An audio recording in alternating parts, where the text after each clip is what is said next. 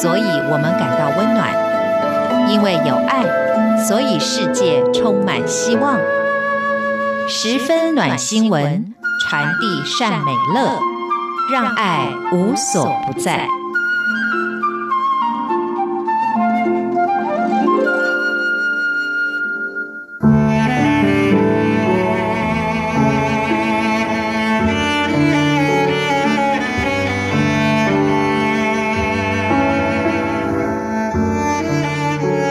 朋友们好，欢迎收听今天的十分暖新闻，我是 Simon 范崇光。今天的暖新闻内容是有关于一九一九陪读计划，标题是“家外之家 ”，Home Sweet Home。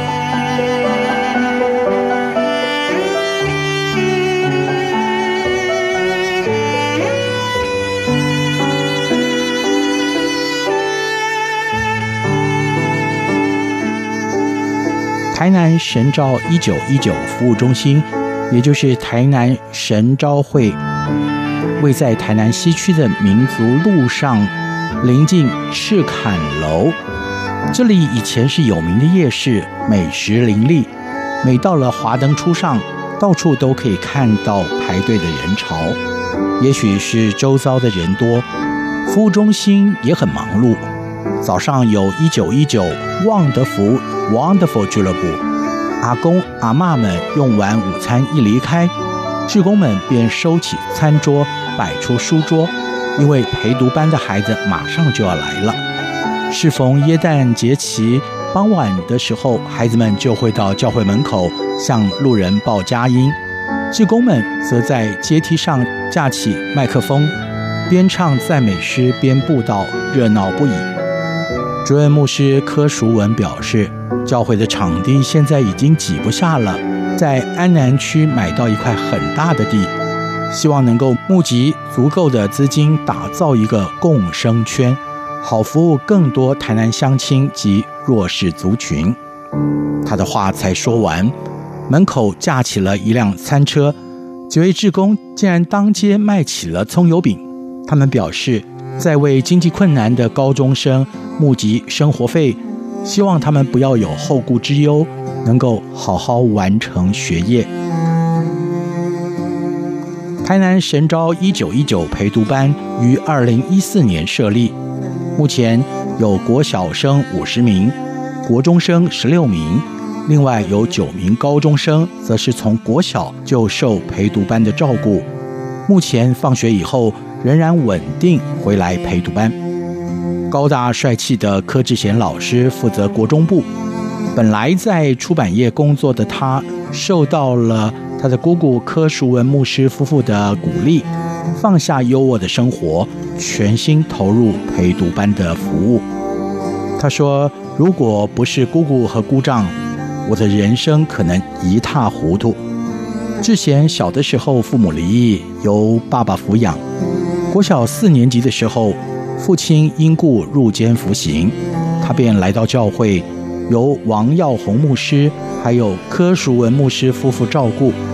志贤说：“我不是住在教会，就是住在会友家。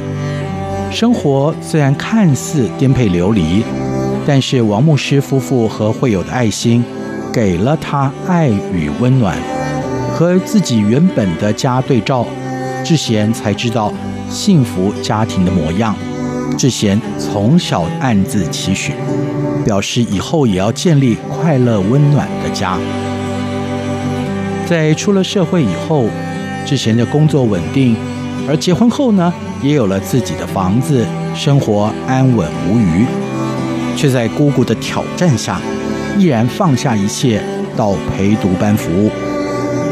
志贤说：“姑姑对我很有信心。”知道我从小在教会长大，十八般武艺俱全，绝对不会让自己没饭吃。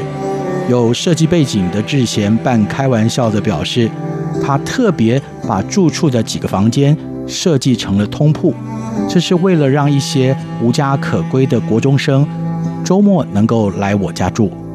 目前志贤周末开放家庭，让国二的阿伟还有国三的阿凯到家里来住。两个孩子都是永仁中学国中部的孩子。阿凯的父亲坐牢，妈妈不知去向。从小他就是由阿嬷还有阿祖，就是曾祖母带大。两年前的暑假，阿凯来到了志贤家。当时他抽烟喝酒是样样来，还因为赌博欠了一屁股的债，常常被追打。两年以后，阿凯的阿嬷还有他的阿祖曾祖母呢，被送进安养院之后，阿凯就转学到永仁国中，因为那里有提供高关怀孩子住宿，周末则到志贤家。而去年两个老人家相继过世，参加丧礼的。就只有志贤教会的传道和一名社工，平常都是一号表情的阿凯，在那两天是哭到不行。志贤表示，阿凯到我家之后呢，跟坏朋友的联系少了，坏习惯也改了不少，而志贤对阿凯的信赖也慢慢增加。比如说他们俩之间的对话：志贤老师，我明天要去找朋友，跟您请假。哦，好啊，你要小心安全哦。结果当天志贤接到了社工打电话来，老师，阿凯出事了，他无照骑车被警察拦下，要罚六万元。原来阿凯那天跟朋友借机车兜风，结果被警察逮个正着。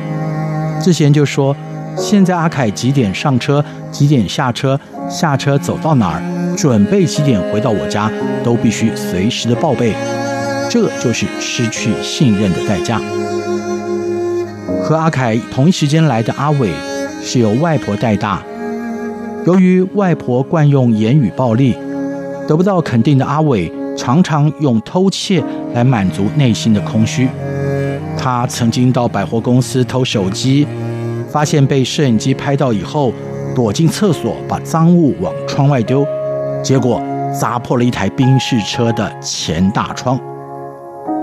阿伟的肠胃不好，常常拉肚子，个人的卫生习惯又不佳，常常把志贤家的厕所弄得是惨不忍睹。志贤跟他说：“阿伟，你以前跟阿嬷住，家里哪里比较干净？”阿伟回答：“嗯，好像都没有干净的地方，厕所、厨房都很脏，全家都堆满东西。”嗯，连睡觉的床都是。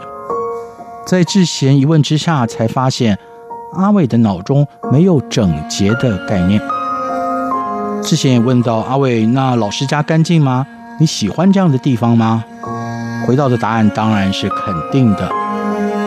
之后，阿伟也就慢慢的改变了他的习惯，虽然不完美，但是一直持续在进步。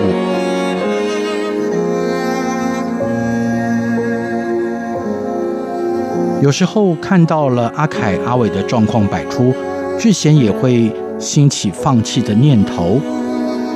但是，他想到了孩子们慢慢表现稳定向上，他说：“为什么呢？其实因为都是待在我们身边，孩子们的进步是我们继续走下去很大的力量。”